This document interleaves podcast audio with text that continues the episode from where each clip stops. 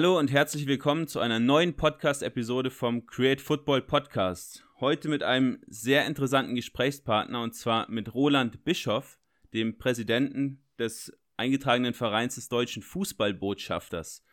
Herr Bischoff, wie geht's Ihnen? Ja, vielen Dank. Alles bestens und gesund. Das ist das Beste in der aktuellen Zeit. Das Wichtigste natürlich die Gesundheit. ähm, ja, freut uns, dass Sie heute mit dabei sind, dass wir den Fußballbotschafter ein bisschen besser kennenlernen und natürlich auch Ihre Funktion beim Fußballbotschafter. Ähm, aber starten wir doch mal rein. Was ist der deutsche Fußballbotschafter, also der eingetragene Verein deutscher Fußballbotschafter überhaupt? Was hat es damit auf sich? Die Idee des deutschen Fußballbotschafters ist eigentlich, dass wir ähm, auch mal ein bisschen unbekanntere Leute äh, zeigen wollen. Es geht eigentlich um deutsche Trainer, Trainerinnen, Spieler, Spielerinnen, die im Ausland wirken und die eigentlich durch ein tolles Engagement und das, was sie dort tun, auch außerhalb des Platzes, also nicht nur, nicht nur der Erfolg, sondern auch soziale Projekte etc., ähm, dazu beitragen, dass letztendlich äh, Deutschland äh, auch äh, das, den positiven Ruf, den Deutschland auch in der Welt besitzt, letztendlich das auch stärken. Und ähm, da habe ich mir damals einfach überlegt, äh, dass letztendlich jeder ein Botschafter ist, so sind wir dann auch zum Namen gekommen, der halt dort wirkt. Jetzt ist es aber so, dass natürlich, äh, wir kennen alle die bekannten Namen, aber es sind ganz, ganz viele Trainer, Trainerinnen, die im Ausland seit 20, 30 Jahren in Katastrophen, in Gebieten, in Entwicklungsländern etc. tätig sind. Und ich bin persönlich auch sehr, sehr viel auf der Welt unterwegs und habe das auch immer wieder gesehen.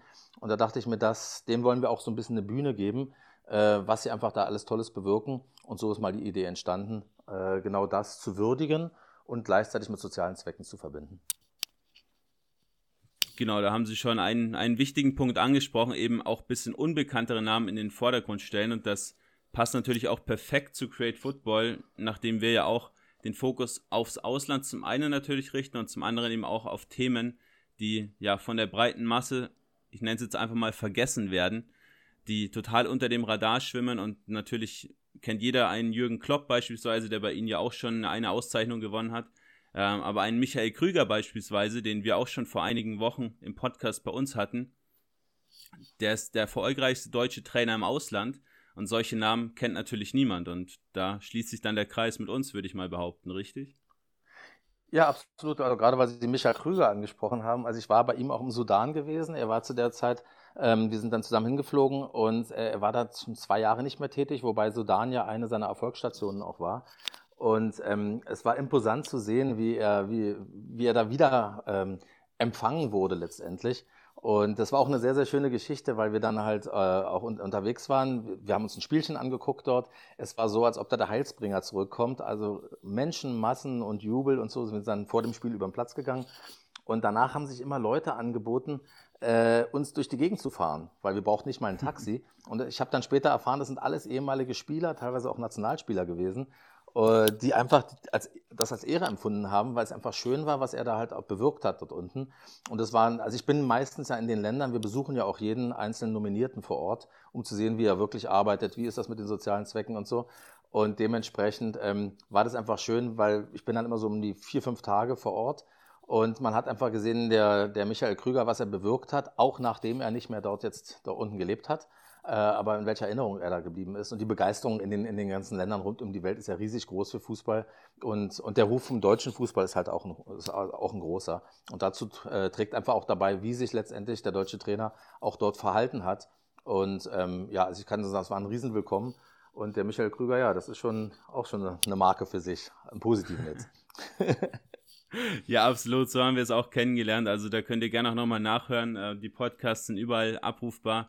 Da ging es dann beispielsweise auch über Steinwürfe in Ausla ähm, in, in, bei Auswärtsspielen der Auswärtsfans auf Michael Krüger etc. zu Spielern, die zu Peitschenhieben verurteilt wurden. Also wirklich verrückte Geschichten, die in diesen Ländern erlebt wurden. Aber wie Sie schon richtig gesagt haben, Herr Bischof, man lebt als Deutscher vor Ort eben immer als Botschafter wenn man dort lebt, natürlich, aber auch wenn man nur dorthin reist. Also jeder Deutsche im Ausland ist ja ein Botschafter, deshalb der Name auch ganz passend, wie Sie schon richtig gesagt haben. Ähm, das war also die Grundidee, dass sie einfach den deutschen Fußball im Ausland mehr präsentiert und ja, dargestellt haben wollen. Nein, also ich glaube, der deutsche Fußball ist schon gut dargestellt. Ich, wir wollten eigentlich so ein bisschen mehr darauf hinweisen, wie ist eigentlich die Verantwortung letztendlich auch, die, mhm. äh, die letztendlich äh, die einzelnen Trainer und die Trainerinnen vor Ort auch haben. Weil äh, eine kleine Episode war als ganz am Anfang, im allerersten Jahr, äh, war ich auf den Philippinen gewesen und äh, Rudi Gutendorf, kennen vielleicht noch die älteren Hörer äh, von Ihnen, äh, der war ja auch ein absoluter Weltenbummler. Äh, bis zu seinem Tode war auch unser Schirmherr gewesen der äh, über 60 Länder unterwegs war, der über 20 Nationalmannschaften in der Welt äh, betreut hatte. Und da war der vor 20, 30 Jahren mal dort gewesen und ich hatte den Namen dann erwähnt bei einer Pressekonferenz und dann war gleich das A und O ganz groß und die wussten alle noch Geschichten, die 20, 30 Jahre alt waren. Und das hat mir einfach nochmal ganz deutlich gezeigt, dass wenn man gerade, je weiter man weg ist, da passiert ja dann teilweise auch nicht so viel. Diese Erinnerungen bleiben. Das heißt, wenn sich jemand gut benimmt in so einem Land, dann ist er einfach auch ein Vorbild letztendlich und, und trägt dazu bei, zu dem guten Ruf äh, eines Deutschen im Ausland. Äh, ist natürlich leider genauso umgekehrt, aber die möchten wir jetzt nicht auszeichnen. Aber das ist genau die Idee dahinter, dass wir die auszeichnen wollen, die durch ihr gutes Engagement, durch ihr Benehmen, durch, durch ihren Auftritt letztendlich dazu beitragen, dass der positive Ruf in der Welt äh, gewahrt bleibt. Ja, spannend. Genau, Sie haben es vorhin schon gesagt, Sie haben da ähm, verschiedene Kategorien. Die eine Kategorie bezieht sich eben auf die Trainer ähm, mhm. Drei aktive oder inaktive Trainer werden nominiert, die sie dann mit der Jury auswählen. Äh, dann gibt es die Kategorie Spieler, ähm, elf aktive deutsche Fußballspieler im Ausland. Ähm, mhm. Und dann gibt es eben noch den Ehrenpreis. Und dann gibt es pro Jahr, pro Verleihung eben drei Preisträger, richtig? Genau, also das ist äh, die Grundsatzidee, der Hauptpreis ist letztendlich, das, wie Sie richtig gesagt hatten, ähm, der, der deutsche Fußballbotschafter, das ist dann der Hauptpreis, der Trainer, der im Ausland ist oder die Trainerin. Und da ist es also, da nominieren wir drei und besuchen die also auch vor der Verleihung. Also wir haben extra, wir haben eine Jury eingerichtet da sind also auch teilweise ganz, ganz namhafte Leute bei und das ist unter der, ähm, das läuft unter der, dem Juryvorsitz vom Rainer Holtschuh, den vielleicht der eine oder andere sicherlich kennt, der Herausgeber vom Kika, der jetzt kürzlich aufgehört hat. Ähm, und der hat, also wir haben auch Horst Rubesch dabei und äh, Doris Fitschen, also verschiedene Leute, die halt in der, in der Jury sind. Und ähm, die bewerten das am Anfang. Äh, ich fliege dann los. Äh, wir haben meistens noch ein Kamerateam damit, weil wir auch eigene Bilder auch produzieren wollen, auch um einfach. Anhand der Bilder zu zeigen, ähm, wie es halt, manchmal ist es ja sehr exotisch, wo wir da unterwegs sind, ähm, damit man auch hier in Deutschland einfach mal sieht, unter welchen Bedingungen sie teilweise arbeiten. Und ähm, da haben wir dem, mit der Deutschen Welle oder dem SED oder so, die nehmen wir dann halt mit und äh, die besuchen wir. Und da wird dann halt auf einer Awardverleihung, die normalerweise immer im Mai stattfindet, dieses Jahr erst im Oktober wegen Corona, aber da sind wir nicht die Einzigen, die verschieben müssen. Ähm, das machen wir immer im Auswärtigen Amt. Und äh, weil Auswärtige Amt auch ein fester Partner von uns ist, wir haben halt auch immer die, ähm, den Außenminister dabei. Also eine ganz große Hilfe für uns war äh, Frank-Walter Steinmeier, der die ersten drei Jahre auch immer persönlich dabei war, der das also auch äh, kräftig mit angeschoben hat jetzt nicht finanziell, aber von der Idee her, der einfach auch gesehen hat, äh, dass wir, das, es gilt ja Brücken zu bauen, es gilt ja auch einfach mal in Dialog zu treten. Und ähm, das ist eigentlich der Hauptpreis. Und darum hat sich dann später äh, herum ergeben, der, der Ehrenpreis, äh, haben wir von Anfang an schon verliehen, aber es hat sich einfach gezeigt, dadurch, dass wir immer im Mai normalerweise sind, sind ja auch die großen Finals, äh, Champions League etc. und nicht immer jeder Zeit hat. Wir mussten teilweise auch äh, die Gewinner dann zuschalten ähm, wollten wir aber auch die Persönlichkeiten bei uns haben, auch, auch für die Zuschauer letztendlich. Deswegen haben wir noch einen Ehrenpreis, auch für außergewöhnliche, ähm, ähm für außergewöhnliches Wirken ähm, abseits des Platzes dargestellt.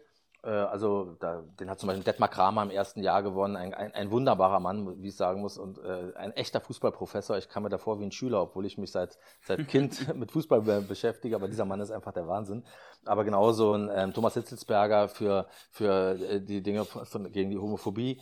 Ähm, das sind auch andere Themen einfach mal, die bewertet werden. Und wir haben natürlich den Publikumspreis deshalb eingerichtet, weil wir ja auch viele jüngere Fußballfans haben, die also mit einem Namen, wie ich von sagte, Rudi Gutendorf nicht viel anfangen können.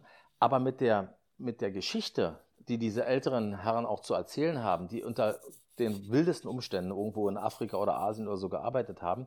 Das ist super spannend. Also haben wir uns entschieden, den Publikumspreis äh, aufzunehmen einfach um anhand derer Idole, also sprich die ähm, meistens aktuelle Nationalspieler oder aktuelle Spieler, die im Ausland sind, ähm, die Brücke zu schlagen mit deren Tools, also praktisch, das ist ein reines Online-Voting, wo sie mit, äh, dass wir sie direkt abholen, sind sie dann mhm. aber erstmal dabei und haben so ein bisschen äh, den ersten Kontakt gewittert, dann muss ich sagen, sind es auch ganz, ganz viele junge Leute, die, äh, die sich wirklich auch begeistert zeigen für die Geschichten, weil es echt exotische Geschichten sind, was ja viele ältere Trainer auch erlebt haben. Ja, absolut richtig. Da kommen wir mit Sicherheit im Laufe des Gesprächs auch noch drauf zu sprechen, auf die eine oder andere Anekdote, die Sie da auch im Ausland erlebt haben. Also Michael Krüger war da nur der Anfang. Ähm, genau, Sie haben schon richtig gesagt, es geht vor allem darum, diese, diese Brücken zu bauen, den ja, Kontakt einfach zwischen Deutschland und dem Ausland zu verstärken. Einfach ja auf der Basis des Fußballs, was natürlich so eine, ich nenne es mal, ja, weltweite Sprache ist. Ähm, mit der man super kommunizieren kann, einfach über diese Brücke eben den Kontakt zum Ausland zu verstärken. Und das ist ja eins ihrer Kriterien, aber wonach wird dann am Ende des Tages dann der Trainer oder die Trainerin, die dann gewinnt, ähm, tatsächlich entschieden? Geht es dann da auch um den Erfolg im Land vor Ort oder geht es da mehr um die nachhaltige Arbeit ähm, oder das Ansehen der Person? Also was sind da so die Kriterien, nach denen Sie dann am Ende des Tages den Gewinner auswählen? Ja, ich mache das gar nichts, das macht dann die Jury. Ich halte mich da komplett raus. Aber ähm, es ist ja so, dass wir, äh, wir haben einen Kriterienkatalog und ähm, ein Kriterium kann natürlich der Erfolg sein, weil sich über den Erfolg äh, ja auch viel definiert äh, und es, es ja auch viele Türen automatisch öffnet. Aber es ist, wenn jemand sich äh, speziell neben dem Platz sozial engagiert, äh, ist genauso starkes Kriterium wie Erfolg. Also es gibt äh, Trainer, die haben natürlich gar nicht die Mannschaft, die einen Erfolg haben könnte, leisten aber hervorragende Arbeit da unten. Also ich nenne jetzt mal den Klaus Stärk als Beispiel. Auch einer der Unbekannteren arbeitete dann zu der Zeit, ich habe ihn in Namibia besucht, ähm, war dann, er hatte einen fünfjährigen Auftrag in Namibia, normalerweise ist nur vier, aber die waren so begeistert, äh, dass man es verlängert hat. Der hat sich äh, mit einem sozialen Projekt, das hieß Goals and Gals, also ist dann praktisch in Afrikanisch, mhm. wo es um, um Frauen und also insbesondere um Mädchenfußball eigentlich ging. Der hat den Mädchenfußball dort unten aufgebaut mit einer Leidenschaft, mit einer Intensität und, und äh, das war wirklich wunderbar anzuschauen. Und ähm, das sind natürlich auch die Sachen, worauf wir auch dann Wert legen. Äh, der war dann halt auch Nominierter und ähm, aufgrund der Arbeit, die er unten geleistet hat, und das ist also ganz, ganz positiv zurückgeblieben, äh, genauso wie jetzt, nehmen wir jetzt mal einen Horst Krieter, auch ein Unbekannterer, äh, der ist halt in Südafrika viele Jahre gewesen. Dort ist es halt so, dass man heute noch nach der Horst Kriete Fußballlehre, äh, sage ich mal in Anführungsstrichen, mhm. den gesamten Verband ein Stück weit umgekrempelt hat. Die ganzen Jugendmannschaften, man arbeitet immer noch nach dem System, was er damals hineingebracht hat. Und äh, das sind natürlich Sachen, die einfach bleiben. Das heißt jetzt nicht, dass er mit irgendeinem Verein irgendeinen Riesentitel gewonnen hat. Das kann natürlich auch sein. Ähm, aber das ist halt nicht, dass jemand, der den Titel nicht gewonnen hat, keine Chance hat. Überhaupt nicht. Sondern es heißt auf und neben dem Platz. Und deswegen gelten gerade diese, wir haben so Grundwerte, also Respekt, ein ganz großer Wert. Äh, wir wollen in den Dialog treten. Wie ist das Ansehen desjenigen im Land selber? Wir arbeiten ja mit übers Auswärtige Amt mit allen Botschaften weltweit zusammen. Wir arbeiten mit allen ähm, Stellen des Goethe-Instituts weltweit zusammen, sodass die auch schauen können, wie kommt denn letztendlich der, derjenige dort unten dra drauf an. Ähm, es kann ja auch sein, dass er einen Riesenerfolg hat, aber sich benimmt wie die Axt im Walde. Dann ist es letztendlich äh, negativ und äh, vielleicht respektlos gegen den einen, eigenen Leuten und führt sich auf wie eine Diva. Das ist jemand, der würde bei uns nicht in den Fokus reinkommen, egal welche Preise er gewinnt. Ja, absolut spannend, dieser Kriterienkatalog. Und ich kann mir vorstellen, dass die Auswahl auch extrem schwer fällt jedes Jahr. Ja, das kann ich mir auch nur weiterleiten. Es gibt doch mehr, als man eigentlich denkt, die im Ausland arbeiten. Und es mhm. fallen einem immer wieder unbekannte Leute auf. Äh, wir hatten also auch als Beispiel, also wir sind ja beide aus dem Fußball und man denkt ja immer, man kennt so alle, ja. gerade wenn man sich damit viel befasst. Und ähm, die, ja, die Siegerin in 2014 war Monika Stab. Äh, wirklich eine super interessante Frau, in, in, zig Ländern unterwegs, hat also gerade Frauen- und Mädchenfußball in muslimischen Ländern gelehrt. Ganz, ganz tolle Arbeit. Die ist, hat auch gewonnen im zweiten Jahr, war dann die deutsche Fußballbotschafterin. Aber äh, keiner hatte die auf dem Radar gehabt. Das heißt, es hatte eine Freundin von ihr angerufen hier bei uns im Büro und hat gesagt, können wir auch welche vorschlagen? Also wir sind immer offen, wenn jemand eine Idee mhm. hat. Äh, hat diese Idee reingereicht, dann überprüfen wir das alles Mögliche, dann geht es zur Jury, die bewertet das alles und, ähm, und so kann das also auch kommen. Das heißt, man muss nicht der große Fußballstar sein, sondern äh, auch so eine Seitengeschichten äh, von der Flanke her auf äh, im Fußballerdeutsch, die kommen teilweise rein. Und ähm, das äh, erweitert ja unser aller Horizont. Und es war einfach auch schön zu sehen. Sie hat danach, nach dem Titel, hat sie dann also auch vor der UN in Brüssel sprechen können. Sie hat also auch Sachen daraus gezogen, einfach Aufmerksamkeit, weil wir wollen ja Aufmerksamkeit schaffen. Wir haben eine ganze Menge Medienpartner mit an Bord. Das ist also jetzt nicht nur der Kicker oder Goal.com, wir haben Sky mit dabei. Mhm äh, viele, die das Thema einfach interessiert und das ist ganz wichtig letztendlich.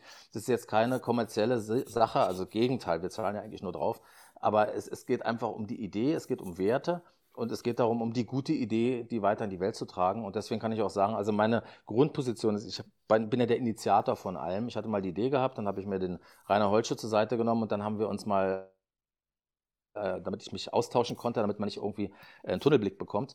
Äh, wir haben das dann beim ersten Mal eröffnet in Nürnberg, wo ja auch der Kicker saß, mit der ähm, Katrin Müller-Hohenstein zusammen einer, auf einer eigenen Veranstaltung, die die hatten, hatten wir es einfach mal angesagt, also inauguriert, wie man so schön sagt.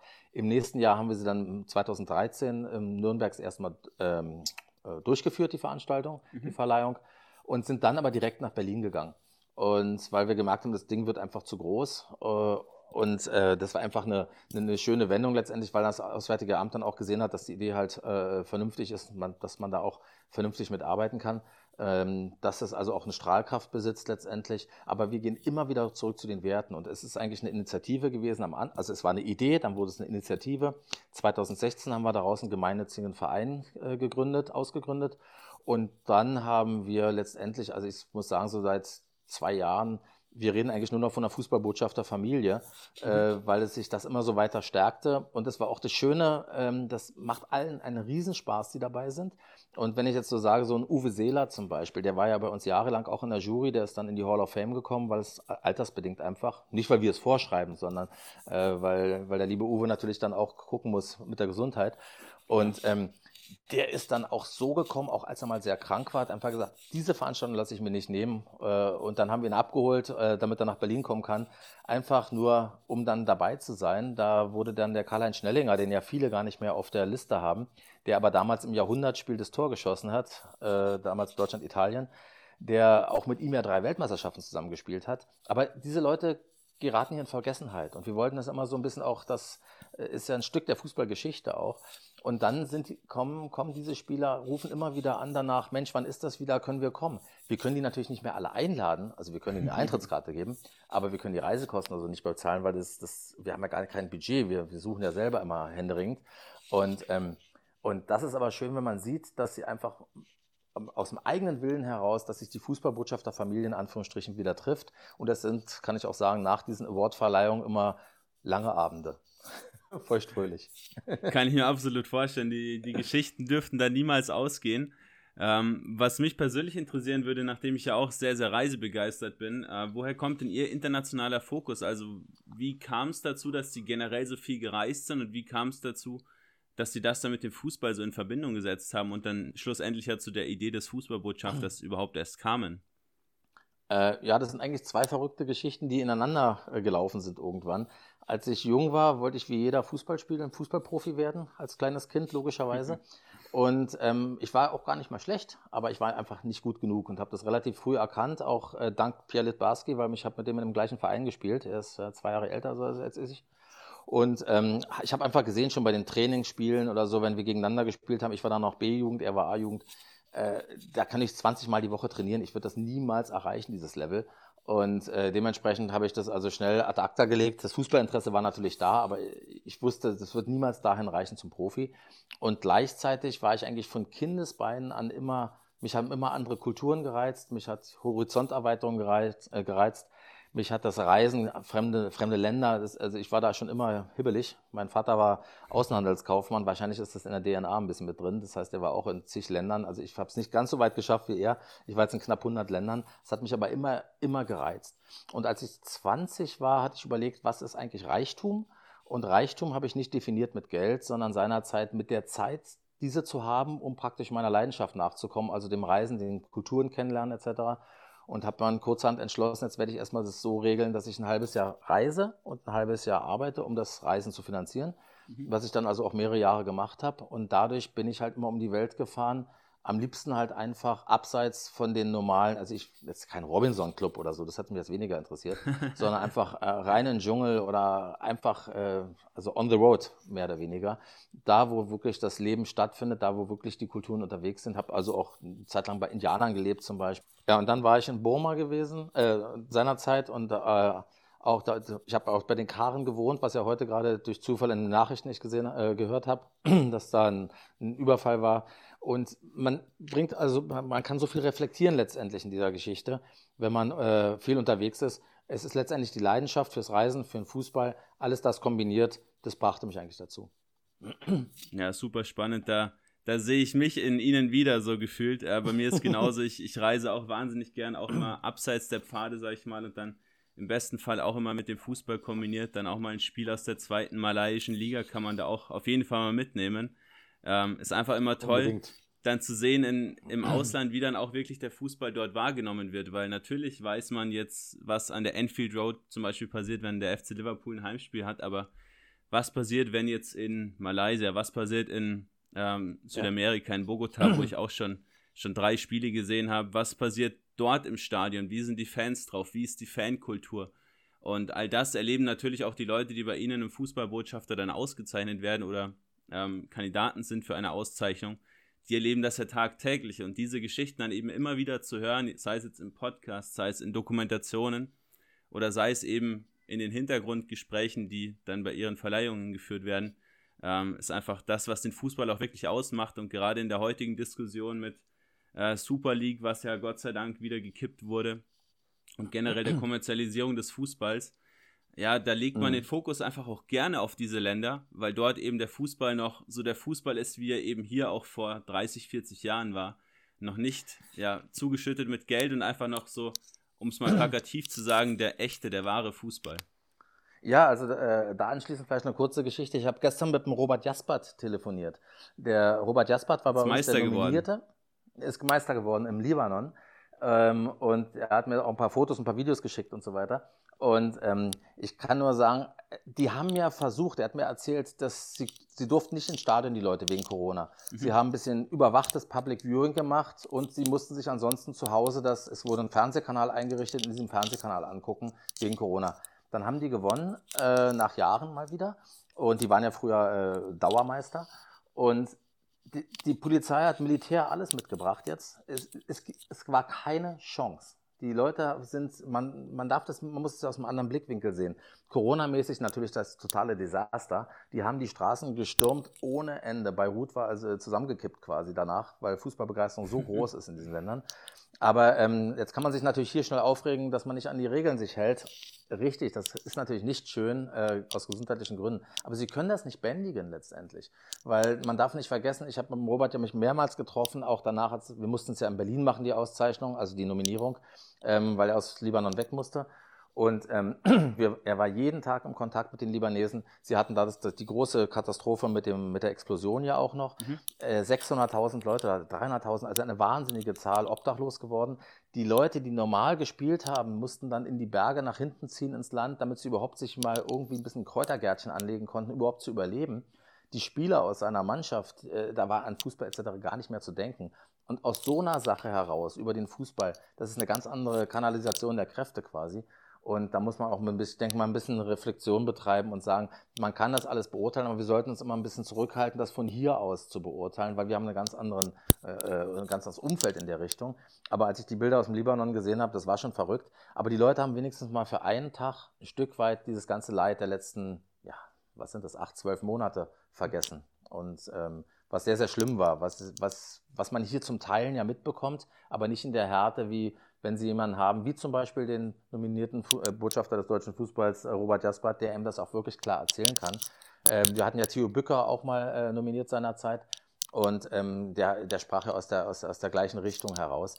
Und diese Länder, die oftmals gar nichts haben oder viel Leid erfahren, da ist es extrem besonders groß. Also ähnlich wie auch wie in afrikanischen Ländern. Ja, da habe ich also auch viele verrückte Sachen äh, erfahren.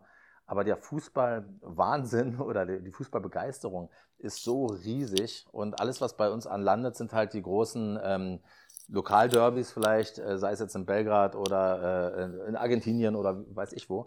Aber was im Land sich dort teilweise abspielt, das ist wirklich verrückt. Und dann für uns ist das Maß aller Dinge, sage ich mal, Schalke gegen Dortmund. Aber das ist dann, das ist unten an der Skala.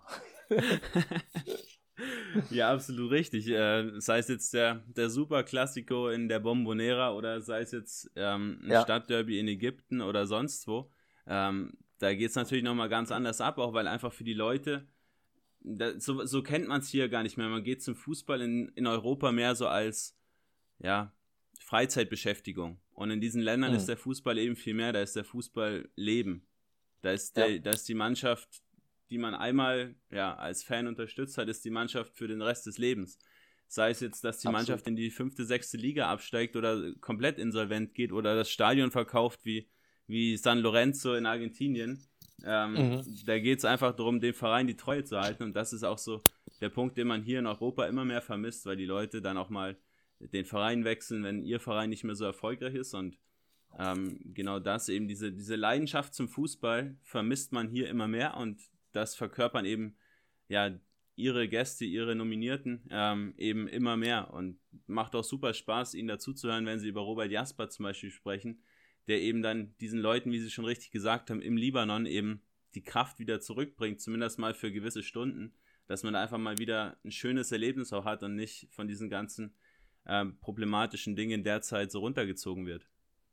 Ja, absolut. Und äh, eine Sache, die alle Nominierten eigentlich eint, und das habe ich immer wieder gesehen, egal in welchem Land der Welt, ist, ähm, und das ist aber eine Sache, die muss auch ein Fußballbotschafter quasi mitbringen, ist einfach die Bereitschaft zuzulassen. Also ich habe ja vom Otto Pfister bis, weiß ich, mit den Leuten gesprochen, die so viele Jahre in dem Ausland gelebt haben, die immer gesagt haben, man darf nicht mit dem erhobenen Zeigefinger durch die Welt marschieren und sagen, okay, wir spielen hier besser Fußball in Deutschland, was wir auch nicht immer tun, ähm, so, und, ähm, und dann sagen, so muss das gemacht werden, sondern man muss sich einfach darauf einlassen, auf die Kultur, auf die Begebenheiten und alles. Und dann wird man auch mit offenen Armen empfangen. Man muss auch mal zusehen, dass man ein bisschen die Sprache lernt, einfach Respekt zeigt gegen der, der anderen Seite. Und äh, bestimmte Dinge kann man auch gar nicht ändern und sollte sie auch gar nicht ändern. Aber sich darauf einzulassen, das ist eigentlich eine, eine Sache, die, äh, die alle unisono eigentlich gesagt haben, mit denen ich gesprochen habe. Und wenn man dann, ähm, und, und einige, die dann auch länger weg waren, haben auch gesagt, es ist diese zweite Heimat geworden, wie man so schön sagt. Das ist wirklich, man identifiziert sich damit auch, wo man wohnt. Nehmen wir mal zum Beispiel Gerd Engels. Ich habe einen Gerd Engels in Kobe besucht damals, als er, da war da Lukas Podolski noch gespielt übrigens. Mhm. Ähm, und da war der Gerd Engels Co-Trainer.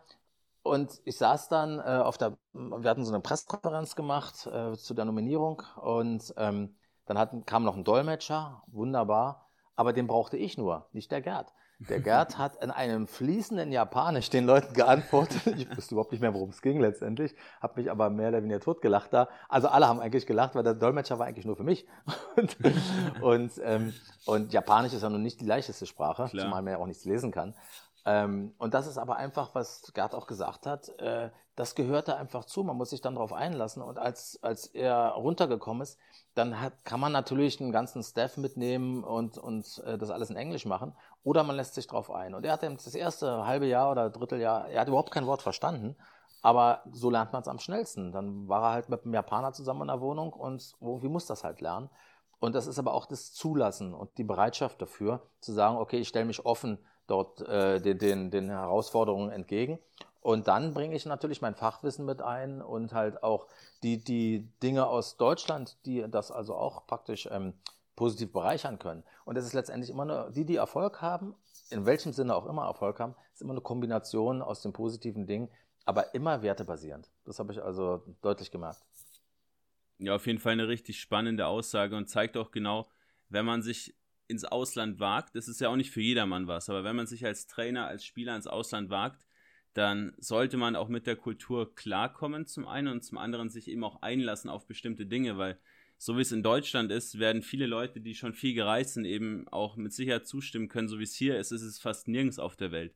Die Leute sind selten pünktlich, die Leute ähm, sprechen auch selten gutes Englisch in vielen Ländern ähm, und da kommen eben noch so viele andere Dinge dazu, die eben in Deutschland ganz anders sind wie im Rest der Welt.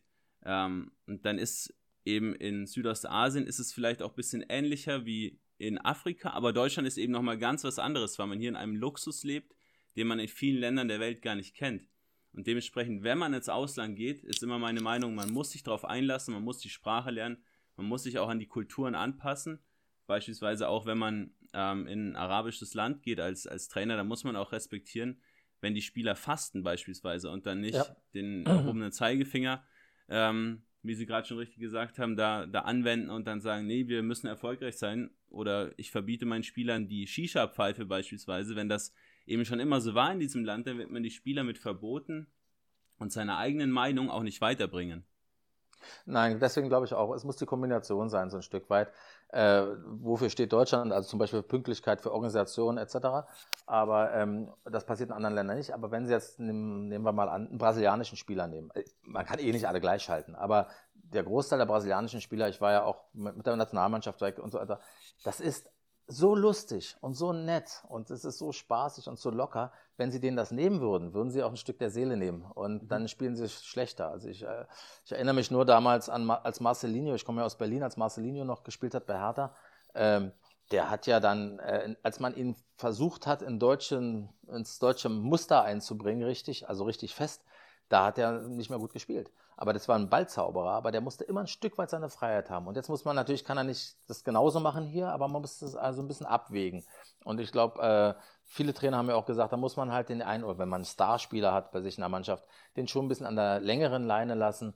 Aber äh, man wird es nicht ändern können und man sollte es auch gar nicht versuchen in der Richtung. Aber man kann zum Beispiel vernünftig argumentieren und wenn man dann von beiden Seiten diese bereichernden Elemente zusammenbringt, dann kann es also sehr, sehr erfolgreich sein. Und viele Trainer haben es ja auch geschafft, äh, Erfolg zu haben. Ich meine, auch der, der Michael Krüger hat ja auch gesagt, äh, hat ja der Titel gewonnen letztendlich. Und äh, diese Kombination, dass man halt doch ein bisschen was mit reingebracht hat auf der einen Seite, das, das ist ja auch der Grund, warum dann Vereine auch einen deutschen Trainer oftmals mhm. haben wollen. Aber äh, wenn ein deutscher Trainer nur sagt, ich setze das jetzt einfach auf und es hat so zu sein, eins zu eins, wie ich es aus Deutschland mitgebracht habe, dann geht schief. Wenn aber ein deutscher Trainer sagt, ich bringe bestimmte Vorteile aus der, aus der deutschen Kultur mit und kombiniere das Puzzleteil zusammen mit, äh, mit der Weitsicht, äh, dass, dass wir ein paar Sachen hier ändern müssen, aber nicht komplett umkrempeln, dann sind das meistens die, die Erfolg hatten.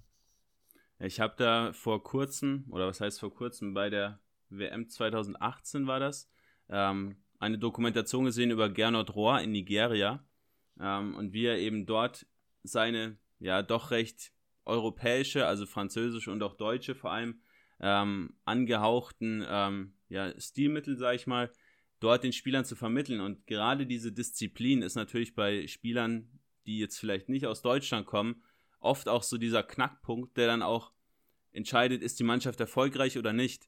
Und in Nigeria war eben ganz eindrucksvoll zu sehen in dieser Dokumentation, waren Spieler dabei, denen einfach auch mal nach dem Spiel gesagt wurde, du hast richtig scheiße gespielt und einfach mhm. auch mal wirklich auf Disziplin Wert gelegt und solche Dinge.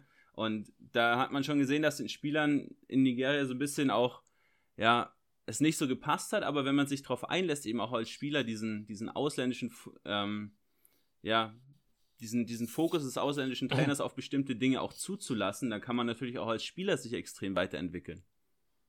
Ja, äh, unbedingt. Also ähm, Gernot kenne ich auch recht gut. Ähm, wir, ich Fußballbotschafter hatten wir ihn damals äh, ausgezeichnet. Da war er noch in Burkina Faso gewesen, mhm. in Ouagadougou. Und dann bin ich rübergeflogen, wir haben uns dann kennengelernt vor Ort. Ähm, er war da sehr geschätzt in der Mannschaft. Ähm, man muss dazu auch sagen, Nigeria ist natürlich ein etwas problematisches Land in der Richtung. Also wenn man in Nigeria Fußballtrainer wird des, des Nationalteams, dann heißt das gefälligst, dass man Weltmeister wird weil wenn man ein Spiel gewonnen hat, dann, dann die flippen alle aus, dann ist man die beste Mannschaft der Welt. Ich habe das auch verfolgt damals, die, die, die ganze WM, auch wie schwierig es war. Er hat ja ein Riesenproblem gehabt mit dem Torwart. Wir haben ja hier noch mit dem, mit dem Ewald, dem ähm, Torwart-Scout äh, von Hoffenheim, der ist jetzt in Amerika drüben, der Lutz Pfannenstiel, ja auch bekannt, auf, um die ganze Welt gekommen. Äh, haben sie ja noch diskutiert bei uns auf der Awardverleihung, weil ihm haben ja praktisch die ersten drei, vier Torhüter gefehlt. Und er ist trotzdem hingegangen, ohne zu jammern oder sonst was. Aber darauf wird ja oftmals gar keine Rücksicht genommen bei solchen Geschichten. Und ähm, wenn dann einfach der Druck von außen so groß ist, die Diskussion findet ja immer statt letztendlich, weil man muss dann einfach, man ist selbstverständlich Weltmeister automatisch. Und das ist ein, ein ganz spezieller Fall, weil es ja auch ein großes Land.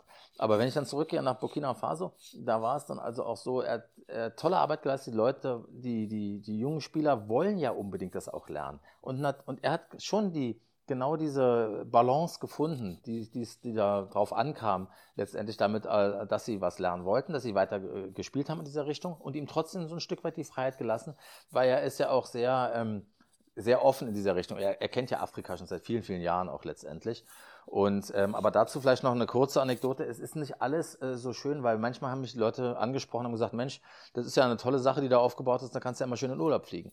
Und ähm, so ist es eigentlich nicht. Es wäre weitaus billiger, selber in Urlaub zu fliegen, irgendwo auch Urlaub zu haben, weil es ist letztendlich auch Arbeit. Super interessante Arbeit, super, also ich will mich gar nicht beschweren, es macht auch irre Spaß, sonst würde ich es ja gar nicht machen. Äh, es ist eine Leidenschaft letztendlich.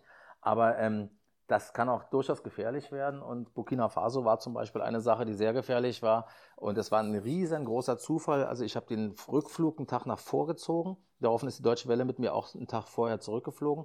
Ähm, der Gernot hat das Hotel gewechselt, weil wir ein Stück weit außerhalb gebucht hatten. Also die Leute sagen immer, Mensch, geh ins Hilton oder weiß ich was, in die zwei, drei großen Dinger. Da sind die ganzen Botschafter auch normalerweise und so, das ist sicher. Und ich bin immer der Mensch, der sagt, gerade da ist es nicht sicher, weil wenn es einen Terroranschlag gibt, dann wird er genau da ausgeführt und nicht woanders. Äh, wir haben uns dann entschlossen, ein bisschen abseits, da wo man als Deutscher nicht hingehen sollte, haben wir es trotzdem gemacht, fünf Kilometer auswärts, uns eine kleine Pension quasi zu nehmen. Das war sehr schön. Gernot fand es auch total toll, der war jeden Tag bei uns dann da draußen. Und weil er das einzige Mal nicht in dem offiziellen Hotel war von dem Verband, sondern äh, selbst auf eigene Kosten da war, hat er sich auch ein anderes Hotel genommen, als das übliche, wie wir uns normalerweise getroffen hätten. Und da war, hatten Sie vielleicht gehört, vor ein paar Jahren war ja der größte Terroranschlag da unten. Äh, also die, Entschuldigung, die Geiselnahme mit 127 Geiseln und ich weiß nicht, 40, 50 Toten. Und ähm, das ist genau da passiert, äh, wo wir da waren. Und wir haben halt umgebucht und deswegen war ich dann, als es passiert war, gerade schon im Flugzeug Gernot war nicht in dem Hotel, wo er sonst sein sollte. Und das ist manchmal auch ganz schön knapp alles. Ähm, und ich weiß bloß noch, meine Frau hat sich ein bisschen Sorgen gemacht, weil ich habe da natürlich nicht Bescheid gesagt, dass ich einen Tag früher fliege, weil ich noch nach Aachen äh, wollte auf eine Veranstaltung. Und dadurch, dass ich im Flugzeug war, gab es natürlich auch keinen Handykontakt. Und sie sieht das im Fernsehen und erreicht mich nicht. Und das waren, also da kommen manchmal so Sachen zusammen, die dann auch gefährlich sein können. Ähnlich wie auch, äh, vielleicht äh, abschließend dazu noch, ähm, Israel. Da waren wir bei Michael Nees in Israel und da war der größte, äh, da war die größte, was war denn das? Auch ein, auch ein, äh, auch ein Anschlag. Da gab es, äh, sechs Jahre lang gab es nicht so was Großes in der Richtung, so was Gefährliches mit so vielen Toten. Das ist dann direkt passiert. Und man hat uns dann auch gesagt, äh, ihr müsst es nicht machen am nächsten Tag. Wir wollten zum sozialen Zweck am nächsten Morgen. Ähm, euch steht es frei natürlich. Also wir haben größtes Verständnis, wenn ihr sagt, ihr habt Angst oder wie auch immer, weil es ja dann alles abgeriegelt. Israel, Palästina, Sie kennen ja die Situation da. Mhm. Und ähm, wir haben gesagt, nein, äh, wir machen das trotzdem, auch weil äh, der soziale Zweck hat es einfach verdient und dann sind wir hingefahren. Und es war so schön zu sehen. Der soziale Zweck hatte den Hintergrund, dass praktisch israelische Kinder und äh, palästinische, äh, Palästinenser Kinder zusammen über den Fußball verbunden wurden. Das Trainerteam äh, wurde zusammengebaut aus beiden Seiten. Die haben zwar getrennt trainiert und haben dann praktisch ähm, die Mannschaften gemischt äh, für, für Spiele, damit dann einer immer sagen kann, letztendlich, weil die Kinder sind noch unverbraucht. Das ja. Problem ist ja letztendlich, das sind ja oft Elternhäuser oder es sind auch Lehrer in der Schule, die einem dann immer eine Ideologie einpauken. Und ähm, die waren völlig unverbraucht, haben miteinander Spaß gehabt. Und wenn dann, wenn dann praktisch das Ziel des Projekts war, wenn der Lehrer dann sagt, ja, aber das darfst du nicht, der ist äh, Israeli oder umgekehrt, dann sagen die immer, nein, verstehe ich nicht. Der ist links außen und der schießt viele Tore für uns. Ich mag den. So, und so ist es aufgebaut. Und man hat gesehen, die Möglichkeit des Friedens, wenn die friedlichen Brücken gebaut werden und diese Unschuldigkeit noch letztendlich drin und dann auch das engagierte Tun letztendlich der Trainer, weil es ist so ausgelegt gewesen, immer wenn dann die Kinder älter werden, sollen sie auch das Traineramt wieder übernehmen für die nächste Generation. Und das funktioniert wunderbar. Es sind zwar nur kleine Pflänzchen, aber unterm Strich, äh, anders geht es fast gar nicht, wenn man es nicht von unten heraus baut. Und dementsprechend auf der, die Gefahr auf der einen Seite, na gut, aber die hat, die hat man ja auch in anderen Teilen des Lebens. Aber manchmal äh, gab es dann auch schon Situationen, wo man sich gedacht hat, hup, Glück gehabt. Ja, kann ich mir vorstellen. Ich bin da äh, in Südamerika, in Bogotá, zwischen die Fronten von so einer, von einer Schlägerei unter, unter Fußballfans geraten. Ähm, war auch nicht ganz angenehm und sowas. Ja, passiert natürlich in solchen Ländern dann dementsprechend auch schon öfter natürlich, wie jetzt in Deutschland, aber natürlich, wie Sie schon richtig sagen, ähm, auch hier gibt es natürlich Gefahren beim Fußball, siehe Schalke, aber da wollen wir jetzt nicht drauf eingehen. ähm, aber wie gesagt, das, es lebt einfach von dieser Emotionalität natürlich in diesen Ländern und die kann natürlich auch schnell ins Negative schwappen wie auch der ein oder andere deutsche Trainer im Ausland ja schon erleben musste. Ähm, ja. Aber das ja, ist so, so das Beibrot, auf, auf was man sich halt auch einlassen muss. Und wenn man ins Ausland geht, dann muss man mit solchen Geschichten eben auch rechnen. Also da bleibt man nicht von verschont, denke ich mal. Absolut. Und äh, um nochmal den Bogen, weil sonst fragt sich der eine oder andere Zuhörer natürlich, jetzt haben wir ja viele äh, besprochen, deren Namen nicht so ganz bekannt sind. Ähm, wir haben ja dann, wie gesagt, Sie hatten ja eingangs gesagt, Jürgen Klopp gehabt, äh, Klinsmann, Kedira, Hitzesberg, wie sie alle heißen, haben ja auch ihre Auszeichnungen letztendlich äh, sich mhm. erarbeitet. Ähm, auch tolle Sachen, natürlich oftmals über einen Erfolg. Ich meine, gerade äh, Kloppo war ja ein gutes Beispiel dafür, der, der Mega-Erfolg hatte zu der Zeit. Das war auch genau das richtige Jahr, der aber trotzdem mit den Füßen auf der Erde geblieben ist. Und da ist aber auch wichtig, um das mal zu sagen, dass es nicht einfach ist, naja, irgendein Fußballmillionario, der ist natürlich einfach. Klar, das hilft auch der ganzen Familie. Ja, super spannend. Herr Bischof, ich habe jetzt Ihre Zeit schon ungefähr 45 Minuten beansprucht, aber wirklich wahnsinnig spannende Geschichten, die Sie da aus dem Ausland mitgebracht haben. Ähm, ich denke, da könnten wir uns auch stundenlang drüber unterhalten. Ähm, aber ich denke, da werden wir auf jeden Fall demnächst irgendwann nochmal ein Part 2 machen, vielleicht dann vor der Verleihung im Oktober. Sehr, sehr gerne. Ist mir, also würde ich wirklich schön finden. Ähm, ich, aber ich finde auch Create Football eine, eine schöne Sache. Dank, bedanke mich nochmal herzlich für die Einladung natürlich. Gerade es tut einfach Not, dass man sich genau über diese Themen, also auch was im Ausland auch Unbekanntere stattfindet. Deswegen äh, bin ich voll auf Ihrer Welle. Gerne, wenn es noch einen zweiten Teil gibt, bin ich sehr, sehr gerne dabei. Und ja, hat mir großen Spaß gemacht. Vielen Dank nochmal. Prima. Ja, Dankeschön ebenso. Und dann hören wir uns in Teil 2 in spätestens einem halben Jahr. Und dann können wir auch einige Dinge über Katar etc., wo Sie natürlich auch spannende Insights haben, auch ein bisschen genauer nochmal ausdiskutieren. Sehr gerne. Mal gucken, wie sich das da weiterentwickelt. Ich war ja viele Jahre, also äh, über mehrere Jahre da unten und, ähm, und hoffentlich Corona-frei und bleiben Sie gesund. Prima. Alles klar. Bis dann. Danke. Tschüss.